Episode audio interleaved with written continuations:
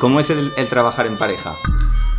¿En qué momento gestionas todo eso y te sale tan perfecto todo? No, no estaba siendo tan perfecto en realidad porque estamos discutiendo. Le digo, ¿te volverías a casar? No. Lo primero que me viene a la cabeza es la vez que casi nos detiene la policía. Hoy en día es muy fácil ser viral, ¿sabes? Eso puede hacerlo mucha gente, ok, pero ¿cuántos años vas a ser súper viral o cuánto tiempo vas a estar ahí creando una comunidad? Muy buenas a todos y bienvenidos al podcast de Druni. Los invitados de hoy necesitan poca presentación. Son una de las parejas más conocidas dentro del mundo de las redes sociales. Hace poco sellaron su amor con una boda que fue impresionante y además ahora tienen su propia marca de belleza y de cosmética en España. Y como no, la tenemos en Druni. ¿Dónde si no? Con todos ustedes, Marta Lozano y Lorenzo Remoy. Hola, Hola, hola, muy muchas gracias. Probando, probando.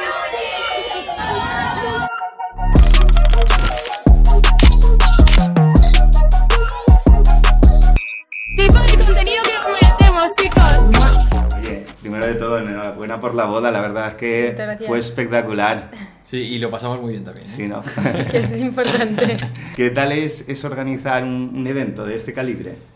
Eh, está muy bien la preparación porque te lo pasas muy bien y todo esto, pero no te voy a engañar, o sea, quiero decirte, hemos discutido mucho durante el proceso, Yo pero... creo que se discute más la semana previa a la boda. La Sí, semana o sea, es o, la más o al menos es la más tensa. Sí. Bueno, dicen que las bodas son una prueba de fuego para la coordinación en pareja. No sé si estáis de acuerdo con esta afirmación. Desde luego que es una prueba de fuego. A ver, yo creo que la boda y luego trabajar juntos en el proyecto de Glow también es una prueba de fuego que hacemos todos los días. Sí. Sí, sí. O sea, yo creo que en la boda, o sea, por lo menos para mí, cuando la ves más alejada, como que ves muchas cosas con mucha ilusión. Ujú. No digo que luego la pierdas, pero que te lo vas viendo más fácil. Muchas, eh, cuando vas trabajando con los proveedores, que por nuestra suerte, tuvimos mucha suerte porque todos fueron majísimos. eh, pero cuando ya llega la semana de, antes, es como dices, ¿aquí qué está pasando? Porque al final los proveedores, tú tienes un. Vas hablando Claro, con ellos, tienes claro. una muy buena relación, pero ellos todas las Claro. semanas tienen bodas y van trabajando de una semana en una semana. Pero tú, que para ti, tu boda es la mejor boda, o sea, entonces vas cagado. Y la última semana, cuando tienes que proponer de todo, y dices que no llega, no llega, no llega, no llega. Tema de confirmación de los invitados, que si no. Eso es un jaleo. Un poco agobio. Me imagino que una vez ya en la boda, cuando vas por el tercer cubata, es como si ya te hubieras quitado un peso enorme de Bueno, encima, yo he de ¿no? reconocer que no bebí mucho en la boda. Tú sé que sí, o sea, me consta que viste.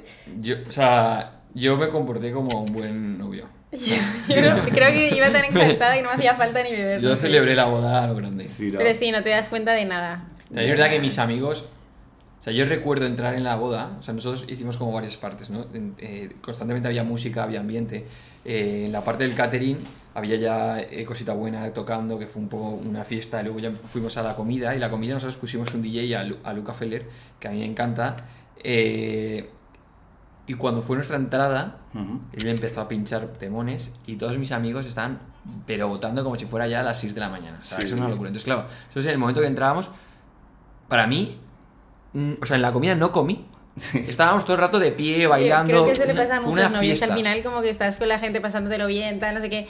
Igual sí que beben, no como yo, que no bebí casi, pero que no comes casi, estás como con la gente, tal, se te olvidan los detalles que se está preparando durante muchísimo tiempo.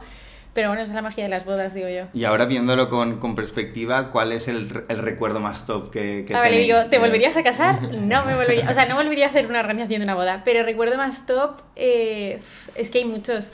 Yo el momento de iglesia lo disfruté muchísimo y luego yo creo también cuando estamos como cenando, eh, aparte del DJ teníamos una cantante en directo y en ese momento como que nos subimos a las mesas, la gente empezó a cantar y aún no habíamos acabado de cenar, ¿sabes?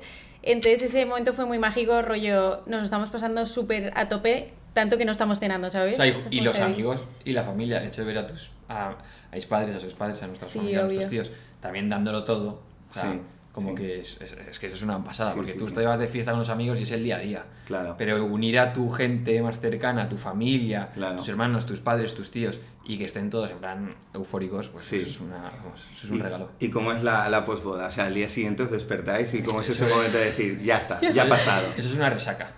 Bueno, es Eso que yo no había bebido, pero eh, fue como... em, sí, o sea, es como una especie de resaca, eh, ciertamente, pero de otra manera, porque al final has vivido tantas emociones, has tenido ahí tanta adrenalina, es como que esclatas, que digo yo, como que... pff, ¿Sabes? Sí. No sí, sé, sí, ¿tú sí. qué Bueno, sentiste? es- eso ella porque- Es raro. Marta se agobia con facilidad y entonces con la boda ya tenía mucha presión, mucho agobio, mucho tal. Yo no, yo estaba ahí disfrutando como un enano y yo que esto no acabe. ¿sabes? Ya. Y yo me desperté. No, obvio también, pero me refiero día al si- después. Me desperté al día siguiente y yo, yo me vuelvo a casar otra vez. o, sea, O sea, tú lo viviste como una fiesta O sea, yo- que puedes tener a toda tu gente. o sea, yo mañana hacía otra. Sí, yo ¿no? ni de coña preparo otra vez una. Uf, yo no. o sea, no me cabe la menor duda. Fue perfecto Bueno, una se vez nota quién, quién, quién le ha dado más vueltas a la Sí, organización. ¿eh? obvio. Sí. Sí, sí, sí. Oye, yo tengo que decir que estoy muy indignado con Loren, la verdad, porque es que el listón que nos ha puesto al resto de los mortales en cuanto a una pedida de boda creo que es inigualable. O sea, quiero decirte, el mar, el barco, el sol de, de fondo, o sea, tío, o sea, Sí, yo- ¿en, yo- qué mo- ¿en qué momento gestionas todo eso y te sale tan perfecto todo? La verdad es que fue muy gracioso porque. Eh, No, Bruno- no estaba siendo tan perfecto en realidad porque estábamos discutiendo en ese momento. Oye, jugaba a Ah. España. ¿Vale? España. O sea, es que a ver, hay que contarlo porque es bastante gracioso. Vale, vale, vale. Yo eh, tenía claro ya que quería pedirle matrimonio, entonces cogí a Bruno, que es su repre, y le dije, Bruno, vamos a ver eh, cómo organizo una acción con Marta para llevarla a Javea, porque yo que soy muy cabezota. Cuando empezamos con Marta hace un montón de tiempo, el Mongo es una montaña en Javea Ujú, muy conozco, típica Sí. y que Marta no la había subido. Entonces Vale. dije, como que la ha subido, súbela. Dice, no quería. Dice, entonces, yo que soy muy cabezota, digo, pues si no la subes no me caso contigo. Y Marta, pues no la pienso subir. Y digo, pues yo soy muy cabezota y eso lo tenía, a lo mejor había pasado cuatro años de eso. O ¿eh? sea, eh, fue un comentario aislado. Entiéndeme, cuando empiezas a quedar y de repente dices, tenemos que subir el mongo yo, uf, yo no hago esas cosas, entiéndeme, en plan, prefiero quedarme o O tomarme sea, un dije, no te puedes casar en Javea sin subir el mongo. Claro, O sea, claro. no se puede. Pero no me acordaba que me había dicho esto. Entonces yo cogí a Bruno y le hice, va, vamos a fingir una colaboración con Javea, con Turismo Javea. No te creo. Sí, sí, te lo juro. O sea, te Javea me- compinchaste con el o sea, representante Me un correo de Turismo Javea, no sé Vale. qué historias. Sí. Entonces, una de las partes de la, de la acción era ir a subir el mongo. Y subir el mongo, luego tener una foto en el atardecer de- en Y Calablanca. Bruno le, expli- le explicó a ella toda la... toda Sí, la- oye, mira, tienes que hacer esto, tienes que subir el mongo. Digo, uf, el mongo hay que subirlo. Y dice, Martas por contrato, quieren ver diferentes localizaciones de Javia, no sé qué. Y yo, "Uf, bueno, vale, va, lo hago. Entonces me cerró una fecha, tal, o sea, como muy creíble que estaba haciendo un Claro. trabajo, entiéndeme, que porque me- yo me dedico a hacer No, le esto todo el tiempo. y todo. Vale. O sea, contrato, o sea, todo muy real. Sí, sí, sí. Y Sí. Hostia, eh, muy currado, muy, sí, muy sí, currado. entonces lo- los- Es lo- que si no iba a cantar demasiado porque yo me cato de esas cosas. Estuvo muy bien. Ah, o sea, ¿Y tú los- cuando consegui- Marta- conseguí subirlo Sí. Eh, y la cosa es que, bueno, ese día era, fue muy chulo porque subimos el mongo, luego nos fuimos a un sitio a tomarnos una paellita, luego de ahí nos fuimos al barco. Y cuando estábamos en el barco, Marta tenía la presión de hacerse la foto, Vale, porque tenía que hacerse una foto en el atardecer. vale. ¿Qué que pasa? era la que estaba por contrato. Claro. Claro, o ¿Qué sea, pasa? él pone la cámara y todo porque vamos a hacer la foto del atardecer que yo había tenía en el contrato. Sí. Y me, me empieza a poner nerviosa porque Lorenzo está viendo España, no sé quién, no sé Claro, quién estaba estaba jugando jugando. España y yo quería ver España y sobre todo, eh, o sea, el barco, o sea, estaba petado de gente. Sí. No, no había tanta Había gente. como tres- claro, cuando tú no eres la que te tienes que Ya, pedir obvio, matrimonio, pues piensas que no hay nadie. Pero el que pide matrimonio está viendo a, a tres kilómetros de distancia a todo el mundo y está acojonado. Entonces, estaba jugando España, yo quería ver a- acabar España, acabó España, seguían los barcos al lado y yo me cago en la mar. Eh, el atardecer empezaba ya a bajar, se ponía una fecha ya complicada en cuanto al tema de horas. Y, Mar- y empezamos a hacer pruebas de fotos. No, prueba esta foto, no, ta- esta no. Y yo, joder, ¿en qué momento? Y Marta todo el rato diciendo, pero Lorenzo, ya, la foto ya, ya. Yo, no, es que todavía el ángulo no es perfecto. Así hasta que se fue por fin el barco que Y teníamos tú el anillo atrás. lo tenías... Lo tenía en el bolsillo. O sea, ya- tú tenías el anillo en el bolsillo y estabas preparadísimo. No, preparadísimo, nos estábamos imaginándomelo No. en la cabeza y diciendo, por favor, que el barco de al lado que se vaya ya, que estoy cagado. Eh, finalmente se va y dije, cuando se fue, dije, mira, esta es la mía, me lanzo. Entonces, tal cual, dije, le di a play para hacer la foto ahora y así, y, pum, y, y en ese momento ya surgió la Porque, magia. ya- porque estaba discutiendo con él en plan de, ah, mira ya, tío, que se va a ir el sol y todo el día para nada, ¿sabes? Imagino que ahí se te fue todo el mal humor, ¿no? Entiendo. Sí, se me fue todo el mal humor. De hecho, como que yo creo que estaba tensa porque quería conseguir esto, tal, no sé cuántos, y como que cuando me lo pidió me quedé un poco así shocked y empecé a llorar y fue muy bonito ese momento. Qué guay. Qué Sí, guay, qué guay. chulo. Joder, la verdad es que muy ingenioso por su parte y yo creo que de las pedidas más espectaculares que he visto nunca. La Sí. putada es que al resto de la gente nos has dejado con el listón muy alto, porque ¿qué vamos a hacer ahora el resto después de esa pedida? Porque todas nuestras novias, viendo en Instagram como Lorenzo le pide matrimonio a Marta Lozano, Bueno, todas las novias enseñándosela a su Pero eso, es novio. por- eso es porque se ve, pero habrá muchas pedidas muy chulas que no han salido en redes sociales. bueno. Y ahora viendo con perspectiva la boda, ¿cambiaríais algo si pudierais volver atrás? Eh, pues fíjate que no, creo que no. No hay nada que. O sea, obvio hay cosas que no salen y tal, pero no sé. Así, yo creo que no. ¿Tú cambiarías algo? Eh, yo creo que siempre hay cosas que se pueden mejorar, Vale. pero, pero en una boda solo los novios, y eso lo lanzo a todos los que se van a casar, son los que saben los errores que hay en una boda. O los, o los posibles... eh, Entiendo no, lo que no erra- dices. no errores, sino por ejemplo, si una servilleta tiene que estar aquí con una frasecita, imagínate, Sí. pues si no está la frasecita o si hay una... La única persona que se va a dar cuenta son los novios. Claro. Entonces, los invitados, lo he vivido como invitado y como ya como novio, eh, no se enteran de nada, están siempre disfrutando. Entonces, en ese punto, pues a lo mejor me, ahora que ha pasado, podría fijarme en más cosas, igual que me pasa con las fiestas de Globo Claro. que hacemos, ¿eh? en las fiestas de Globo, que todo es un éxito, pues tú que lo estás organizando, que estás muy metido, quieres que todo sea de 10, ¿no? Claro. Pero vamos, a gran escala eh, todo fue perfecto. O sea, no Sí, sí. hubo ningún fallo grande, ni la magia que existió Sí. fue estupenda. El, el- el ambiente que se generó, que para mí en una boda lo más importante es el ambiente, tanto el que construyen los novios animando a la gente como el de sus amigos y familiares que están todo el rato animando, más allá de que pongas una feria o no pongas nada. O sea, el ambiente es lo importante y eso fue eh, Claro. magnífico. Totalmente. O sea, al final yo creo que el, el mensaje, ¿no? Es una vez ya estás en la boda, déjate llevar, disfruta Y que empiecen las copas. Y que empiecen las copas y ya lo, lo demás nadie va a estar ahí pendiente de decir, "Oh, ese, ese- eso no ha salido bien, ¿sabes? Que al final la gente también eh, no, no está en nuestra cabeza, ¿no? ¿Sabes lo que pasa? Que eh, con las bodas en Instagram es un poco eh, que todo el mundo está pendiente de todos los detalles, ¿no? Entonces yo pensaba, Dios, tengo que hacer esto, tengo que hacer lo otro, no sé qué. Y luego cuando lo vives te das cuenta que al final, chica, es tu boda, estás con tu gente, tal. Obvio que si pones detalles bonitos queda bien, pero tampoco hay que volverse loco con esas cosas, ¿sabes? Y bueno, vi también que os casasteis en Las Vegas, ¿no? ¿Qué, qué tal, ¿Qué tal fue esta experiencia? Es Por, que, por eh, curiosidad, ¿eh? O sea, sin haberme prometido con Lori ni nada, eh, le ya le había propuesto irnos a Las Vegas y casarnos ahí en plan locura. Y él no quería hasta que no nos casáramos tal. Entonces dije, vale, pues si nos casamos, nos vamos de luna de miel, tenemos que pasar por Las Vegas y casarnos en Las Vegas por- porque es algo que me apetecía hacer. Y, y lo hicimos. Fue divertido. Sí, a ver, fue un poco cuatro, pero es la situación que envuelve todas Las Vegas, ¿no? Es un poco así. Pero lo pasamos muy bien, estuvo muy Sí, bien. sí. O sea, de hecho es algo, o sea, sí que es verdad que se nota que es que hay un turismo para eso y que se aprovecha mucho. Sí. Se De aprovecha hecho, mucho. es que nosotros llegamos, esta capilla es como medio famosa porque se, cayó- se casó allí Bon Jovi o alguno de estos, no sé. Y como que había gente haciendo cola, en plan pareja, ¿sabes? Tú te pones a la cola con tu ramo y tus cosas. Eh, bueno, de hecho puedes pagar un ramo dentro o comprarte un velo dentro, lo que sea, y te casa. O sea, Elvis va casándote todo el rato, O ¿sabes? sea, es una máquina de facturar dinero Literal. turistas, ¿no? Literal, sí. O sea, tú vas dando, Muy heavy, la sí, gente va haciendo cola y se va casando Sí, todo el que, mundo. o sea, a lo mejor es porque ahora mismo eh, yo lo recuerdo alejado. O sea, no era un sitio que estaba cerca. No, no, o sea, tienes que cogerte un Uber, un coche, un algo, si no, claro. no, sí, no Entonces, es típico que, típico. que no es súper sencillo, fácil, que a lo mejor es típico que tú te vas a Las Vegas, o por lo menos lo que pensaba yo, que bueno, pues en el hotel a, a dos metros pues tienes cosas así. No, no. Nosotros fuimos a un sitio específico que parece ser que era bastante popular ahí. Sí. eh, hicimos el show porque estuvo muy gracioso. Sí que es verdad que era muy divertido estar solo con Elvis haciendo el show.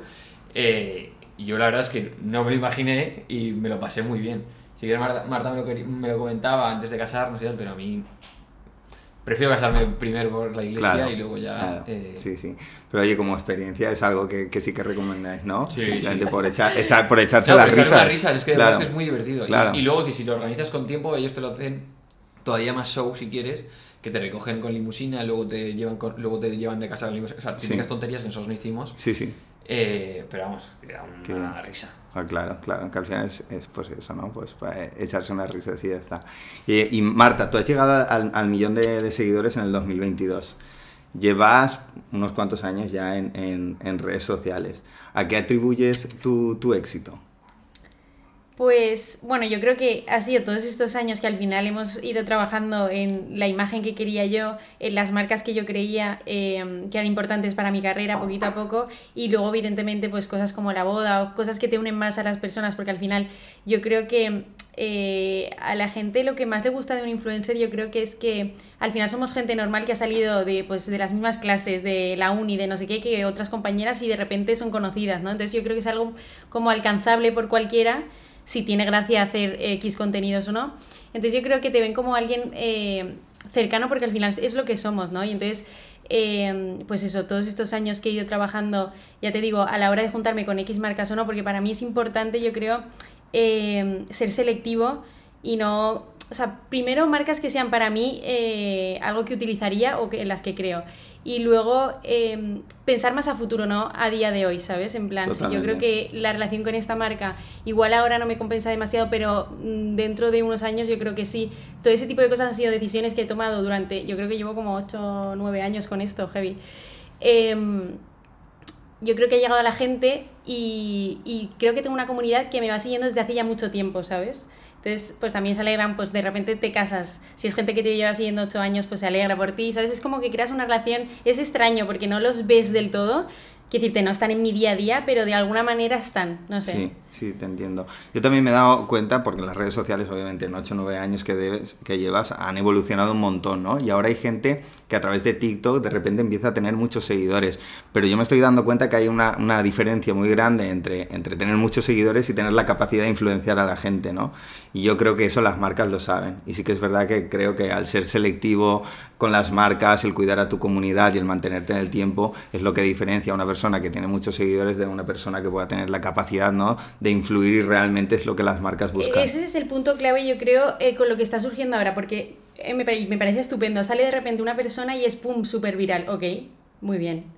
Eso puede hacerlo mucha gente, ok, pero ¿de, de cuántos años vas a ser súper viral o cuánto tiempo vas a estar ahí creando una comunidad? Eso para mí es lo que tiene realmente valor, porque hoy en día es muy fácil ser viral, ¿sabes?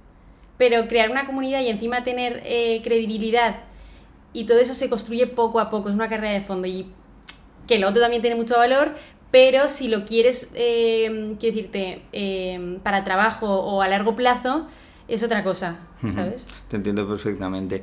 Y, y vosotros sois unos veteranos ya de, la- de las redes sociales, lleváis bastante, bastante tiempo en ellas. A día de hoy, ¿cómo lleváis el hate y si lo lleváis de la misma manera que, que hace ocho años? A mí me da pela. Lorenzo Te la le pela da- completamente. Le da bastante igual, sí. O Bueno, sea, quiero decir, a mí no me. O sea, incluso a veces hasta me divierte. Quiero decir, no me genera ningún problema. O sea, un hate es una persona que está frustrada. Ujú. Y que lo que te dice es porque se está diciendo a sí mismo, porque el tío, es un- o por el motivo que sea, en eso en cuestión no, no tiene un problema y no lo supera. Entonces, a mí, o sea, me preocupa más la gente que me quiere o gente que me aprecia, que me da una crítica, porque creo que es una crítica constructiva y que realmente estoy haciendo algo mal, una persona que no me tiene ni puñetera idea, que me puede tener envidia, celos y que me dice tonterías. O sea, es Totalmente. absolutamente lo mismo. mí me Totalmente. encantaría pensar así tan... O sea, obvio es como tu primer pensamiento y dices, bueno, esta persona tiene problemas, no sé qué, vale, ok. Pero sí que es verdad que eh, con el tiempo noto que la gente como que siente que tiene más manga ancha en las redes sociales como para criticar a los demás y como que veo mucho más hate que hace unos años, que también estaba, pero no sé. O también yo creo que va un poco más en función de eh, si estás más en el candelero, entiéndeme, como que hay más hate. Y entonces Sí. eso lo he ido notando en el último año, Sí. ¿sabes? Em, y mi forma de llevarlo siempre ha sido, como dice Loren, en plan de, oye, al final me importa lo que diga la gente. Si me quieres, vamos a ver, si a mí me criticas de manera constructiva, es decir, oye Marta, igual no te has dado cuenta, pero esto puede dar a entender no sé qué, jolín, me hace pensar, pero una persona que entra ya directa a atacar, Totalmente. Y que no es lo mismo, por ejemplo, hay muchas veces que critica cuentas que son fake, que lo que van es hacer daño. Que a lo mejor tienen otra cuenta y no tienen valor para eh, escribir desde ahí de cuenta hacerte daño. Yo incluso hay veces y medio aburro hasta discuto, pero porque es que me da, su- me- me- no me preocupa absolutamente nada, ¿no? Ujú. Pero sin embargo, cuando es una persona que te, te dice algo que opinas tú de forma diferente, pero te lo hace de una manera cercana, que no conoces, ¿eh? pero que te lo hace con respeto, eh, me parece fenomenal. Porque, Ujú. oye, eh, nadie es perfecto y siempre tiene capacidad de mejorar. Eh, podemos tener puntos de vistas distintos y, oye, me puedo acercar más al tuyo una vez que me lo expliques bien. Y si se hace desde el respeto, me parece fantástico. Lo que no tolero es, es la, el hate malo. eh, tal. Paso. Totalmente. Totalmente. Y a veces es, es curioso porque eh, nuestra mente a veces nos juega una mala pasada y a lo mejor el porcentaje de hate de, de personas realmente frustradas que, que escriben es muy poco, pero hacen mucho ruido y nos pensamos luego que, que son muchísimos y luego realmente son cuatro o cinco. Eso es muy clave porque, eh, imagínate, ¿vale? Eh, yo en una, en una misma foto me han llegado a decir que si soy anoréxica o si estoy embarazada. En la misma foto, Qué fuerte. ¿sabes? En plan, tío. Y, y luego lo piensas y dices, Jolín, ¿cuánta gente te comenta cosas bonitas? O cosas positivas. ¿Y cuánta gente te ha comentado cosas malas? Igual es uno o dos, pero es que llegan, o sea, ¿por qué se hace más fuerte ese eco que el de la gente que te comenta cosas positivas, ¿sabes? Somos nosotros mismos. Totalmente. Porque, a ver, obviamente no le puedes gustar a todo el mundo, pero cuando te dicen algo malo, como que pam, ¿sabes? Entonces sí que es verdad que habría que hacer un ejercicio y decir, oye, mira, me lo ha dicho dos personas, no es esto que me estoy montando en mi cabeza, y tampoco ni siquiera esa persona me conoce, ¿sabes? No sabe Sí. ni cómo soy yo, ni cómo... Entonces habría que hacer mucho menos caso. Que pues también es como te pille, que un día estás más floja y te molesta más y otro día, oye, me da igual. Sí que es verdad que para trabajar en redes sociales no te debe de importar mucho lo que piensen los demás, porque si no estás muerto, eso es así. Hmm. Totalmente. O sea que si al final eres una persona que te afecta mucho eh, psicológicamente lo que te dicen y, y quieres vivir de las redes sociales, lo tienes muy complicado, ¿no? Porque Sí. al final muchas veces es proporcional, ¿no? A medida que más conocido eres, más haters vas a tener. imagínate, o sea, el tema ahora de Piqué y Shakira que está tan de moda, ¿no? O sea, no me quiero pensar la locura de hateo o comentarios que tienen que estar escuchando tanto uno como el otro. O sea, o te haces un, un escudo o una coraza para, para poder salir a la calle y estar que te da igual lo que diga el otro, o es que no sales. Ujú. Es que te- en el momento que sales te empiezan a marear. Tal te cual. van a empezar a marear. Tal cual, tal cual. Oye, y a mí me sorprende mucho, todos los influencers se van a Madrid y vosotros os mantenéis fieles a la terreta. ¿Qué, qué- qué tenéis aquí que, que no podéis dejar Valencia? Bueno, yo creo que... Bueno, ha salido que es la mejor ciudad del mundo, por cierto. de Sí, lo he visto. Ha salido en Forbes, ¿cierto? en Forbes, Sí, sí. eh, Que por cierto, para los que nos estén escuchando, estamos en Valencia actualmente. Ah, Truni de Valencia, nosotros de Valencia, Globo de Valencia. Yo creo que al final eh, los dos somos de Valencia, tenemos aquí la familia, eh, Loren también tiene, él también tiene sus clínicas aquí y mm, yo viajo mucho, entonces me daba igual tener mi campamento base aquí o, a ver, sí que es verdad que en Madrid pues estás un poco más en la movida, quiero decirte que de repente hay un evento, un no sé qué y no tienes que desplazarte, es más cómodo estar allí y tal, pero yo creo que priorizo mucho más el hecho de estar aquí con mi gente, con mis amigos de toda la vida, tal, que... mm, que estar allí y todo el rato trabajo, trabajo, trabajo, porque sí que es verdad que es un trabajo muy intenso, aunque la gente no se dé cuenta, eh, y necesitas desconectar de alguna manera. Y el hecho de estar aquí a mí me da muchísima paz interior. ¿sabes? Mm. Y para mí es muy importante rodearnos de nuestra gente y... Qué bien. Para mí eso es fundamental. El tener la familia, los amigos cerca es que es un lujo que no so- yo creo que el- al final lo valoras cuando dejas de estar en- con ellos, ¿no? Y nosotros que viajamos mucho, cuando tocamos Maret, es sobre todo cuando estamos con ellos, y para mí lo tengo más claro que el agua. O sea, Mm. puede ser que a lo largo de nuestra vida acabemos en varias ciudades, a lo mejor durante un periodo de tiempo, pero donde queremos que hacer el campeonato, el campeonato, digo, el campamento base o vivir, es en Valencia, es estar aquí. Claro.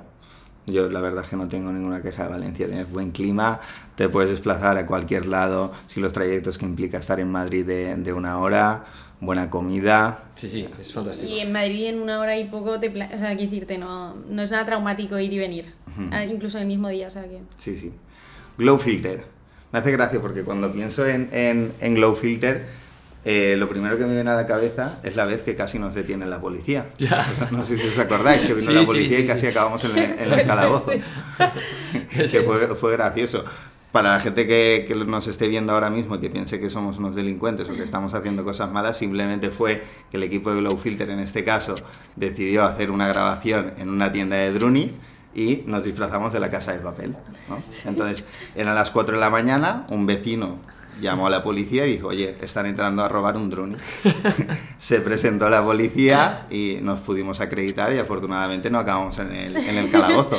Pero Sí, esa sí. fue nuestra, nuestra, nuestra primera toma de contacto. La verdad es que deberíamos haber hecho un segundo vídeo con la policía. Sí, eso, eso hubiera sido muy top. Eso seguro que se hubiera viralizado. Sí, sí, sí, desde luego. Además, que era, era una parte del vídeo donde rodábamos, o sea, la puerta de Druni como que se abre de, de, de abajo arriba, ¿no? Sí. Eh, y cuando estábamos, la teníamos medio como si fuera forzada, que estaba como muy poquito abierta, y nosotros como teníamos que mirar a los dos lados de la calle por la noche, porque eran como las 4 de la mañana, y rodar y meternos con encima con una bolsa, ¿no?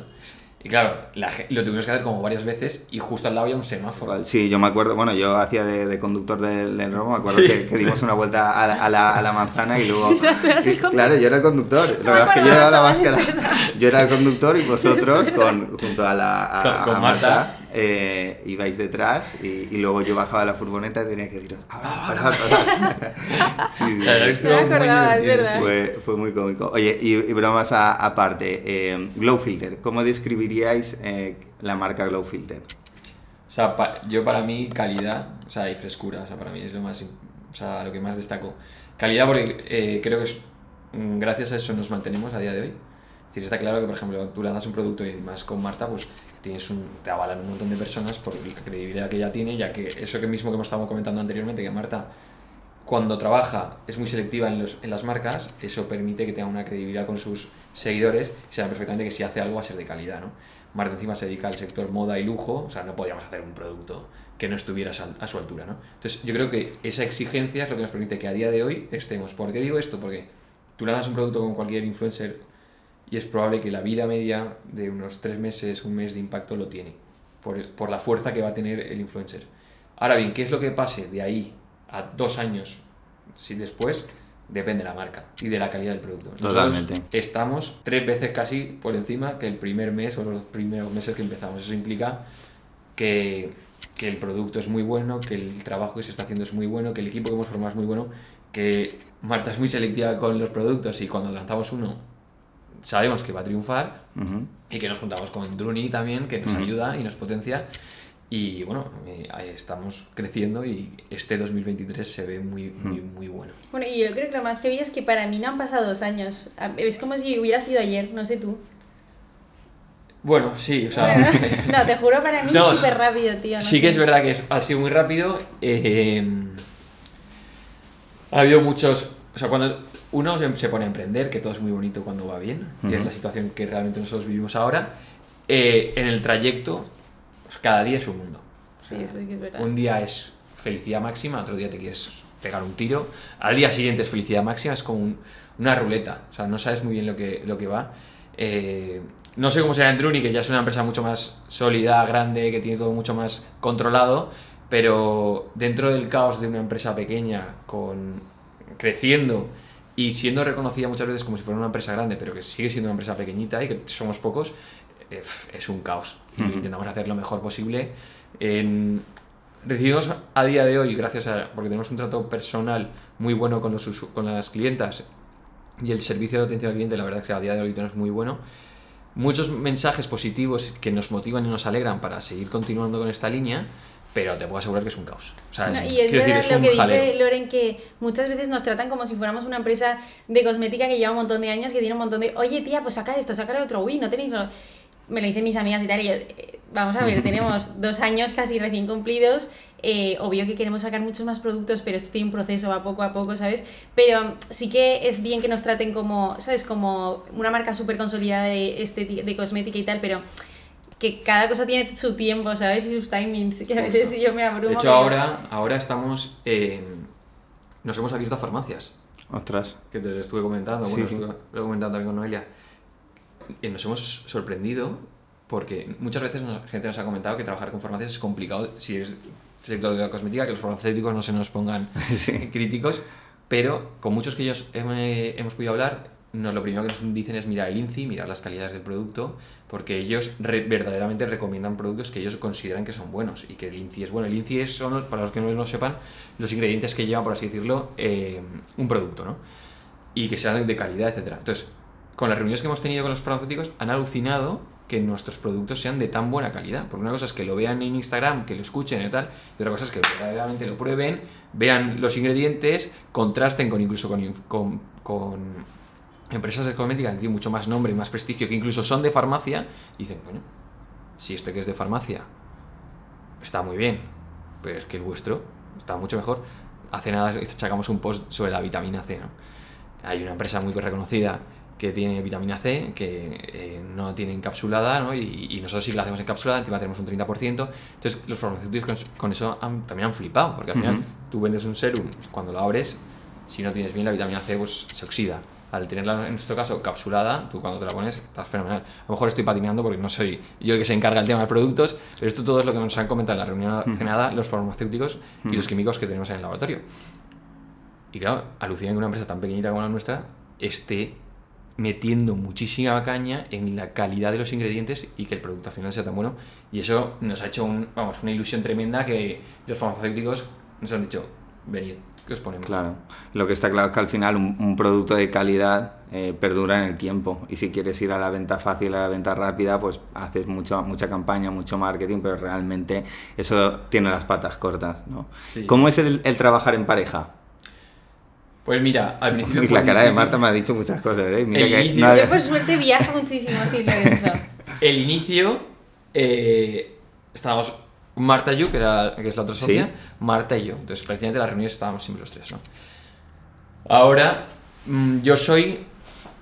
O sea, Marta y yo somos opuestos. Vale. Dicen que los pueblos opuestos se atraen, ¿no? Pues, pues eso somos Marta y yo. Eh, Os equilibráis. no sé Sí, qué. porque si no, vamos. Claro, entonces ahora yo en, en casa siempre hablábamos de Globo, ahora ya no hablamos de Globo. Yo en- cuando hay algo que quiero que Marta publique o que Marta comente, yo no soy el que eso tiene que trasladar. Entonces ya tenemos una persona en, me- en medio o alguien del equipo. El problema es que cuando eh, estábamos todo el rato trabajando, en casa era también trabajo, eh, incluso muchas reuni- reuniones las hacíamos en casa, tal, no sabíamos diferenciar entre qué era trabajo y qué era pareja. Entonces ya un punto que dijimos, oye, mira, Glow por una parte y nosotros por otra. Entonces cuando estamos en casa y estamos comiendo no se habla de trabajo, que a veces es un poco inevitable, y decirte, pues si acabas Sí, de salir está de una claro. reunión tal y dices, oye, lo que me ha dicho este, lo otro, no sé qué", pero intentamos que no se nos mezcle porque entonces ya no paramos de discutir. ¿entiendes? Totalmente. Y sobre todo al principio que tenías la, la oficina en casa, ¿no? Que Sí. sería aún más difícil Yo eh, diferenciar. a Lorenzo le dije, mira, no quiero que se vuelva a hacer ninguna reunión más en mi casa. O sea, mi casa es mi casa y es para estar en casa. Totalmente. Entonces, reunión en la oficina y, y separar el trabajo eh, de personal. O sea, yo sé que es un problema y es que, o sea, a mí me encanta, o sea, y para mí Glow es, es diversión. Entonces yo no soy capaz de separar, yo puedo- podría estar 24/7 hablando de las nuevas acciones que vamos a hacer y los nuevos no sé qué. O sea, no, no lo considero un trabajo. Entonces, ¿qué pasa? Que, que pues a lo mejor eh, llega un momento en el que pues, Marta dice, oye, ya está bien.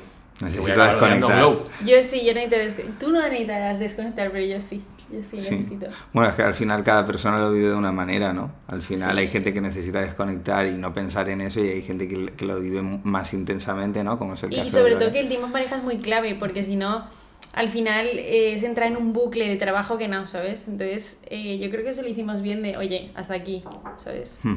¿Y mayores desafíos que, que os habéis encontrado haciendo vuestra propia marca, vuestra propia empresa? Hay muchos, yo creo. El mayor todo- desafío.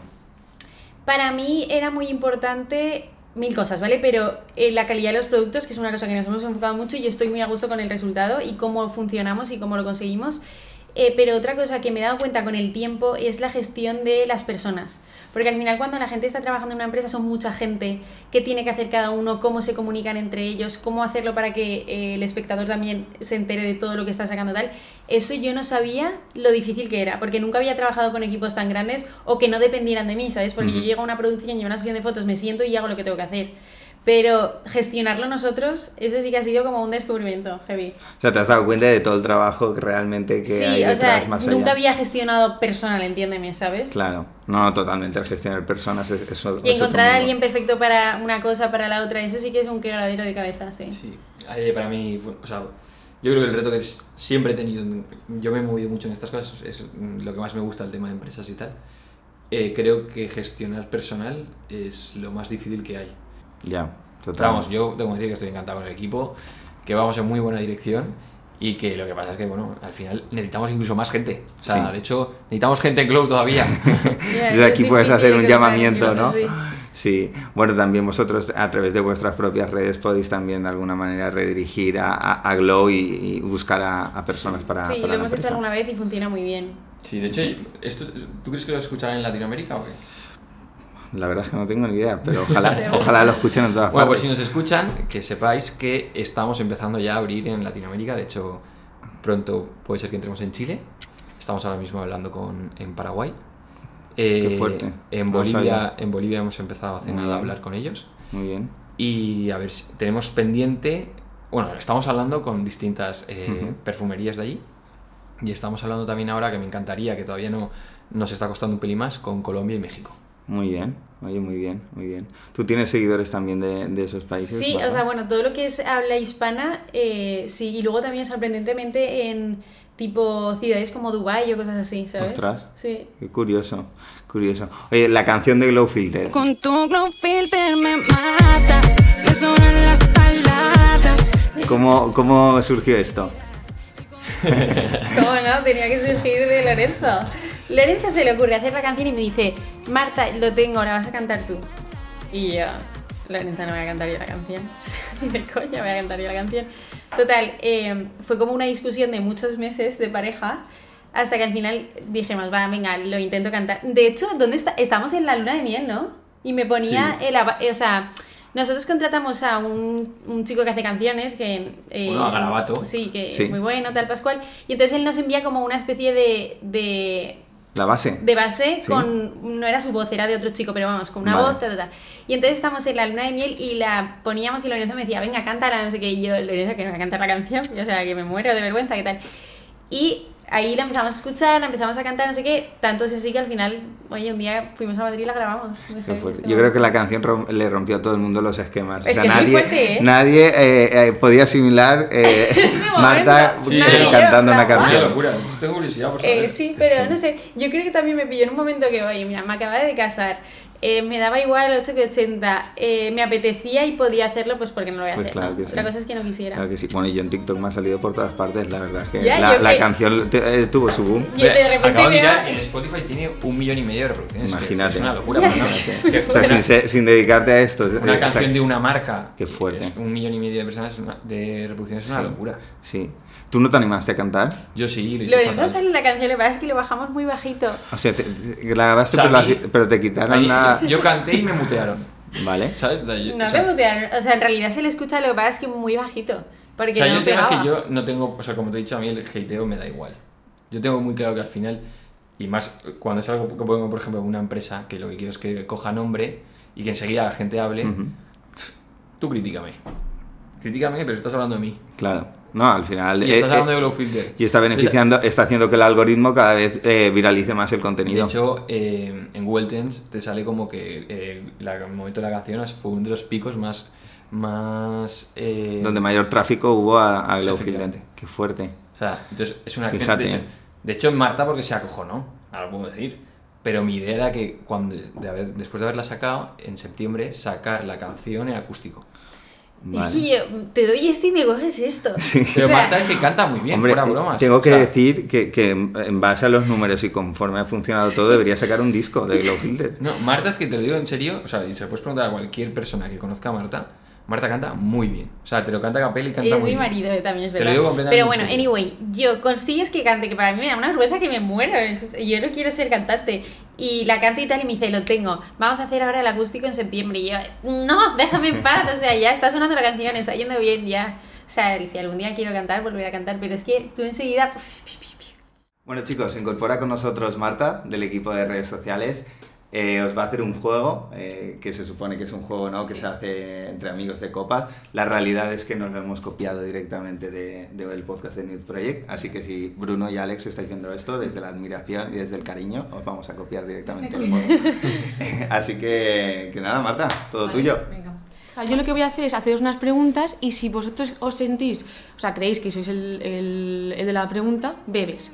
Si creéis que es el otro, no bebes. Vale, va, empezamos. Son cuatro preguntitas, o sea que súper rápido. ¿Quién gasta más? Vale. ¿Quién acaba eh, peor en las fiestas de Glow Filter? Estaba claro. Clarísimo. Clarísimo. Eh, ¿Quién liga más? No lo sé. Yo. O sea, Ay, ¿tú has bebido? No, Ah, has confiado en mi Yo he hecho, he hecho así, he hecho.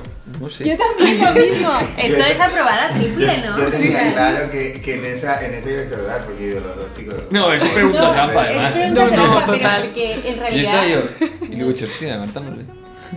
Eh, pasa palabra, venga. Vale, venga. va. Y la última es, ¿quién suele pedir perdón primero después de una discusión? estaba claro también. Esto estaba clara. no habéis dudado, o sea... Eh, 4 de 4, ¿eh? Literal. Bueno, la, de, la anterior un poco lío, Bueno. pero es que no sabría tampoco. Pero Bueno. porque ella suele ser el motivo del enfado. Por eso. Por ejemplo. Eso no lo. Por ejemplo. Muy bien, chicos. Pues ya estaría. Ya, uy, qué Sí. fácil, ¿no? Yo creía que íbamos a palmar mucho. No, muy bien, Creo muy bien, muy bien. juego que ganamos. Muy bien, Sí, ¿verdad? Muy Solo tenían que ponernos de espaldas, Lorenzo. Ha sido fácil. Bueno chicos, hemos llegado al final del podcast. Qué rápido, ¿eh? Os agradezco muchísimo que hayáis venido. A Loren lo veo más, lo he visto unas cuantas veces más. Eh, A Marta creo que desde Growfinger, pero os aprecio muchísimo. Y, y estoy encantado de, de colaborar con vosotros también con, con la marca. Y bueno, a todos los que nos estáis, eh, nos estáis viendo, pues podéis darle me gusta, suscribiros, es totalmente gratis. A nosotros nos ayudáis muchísimo y nos vemos en el próximo episodio. Hasta la próxima. Hasta luego.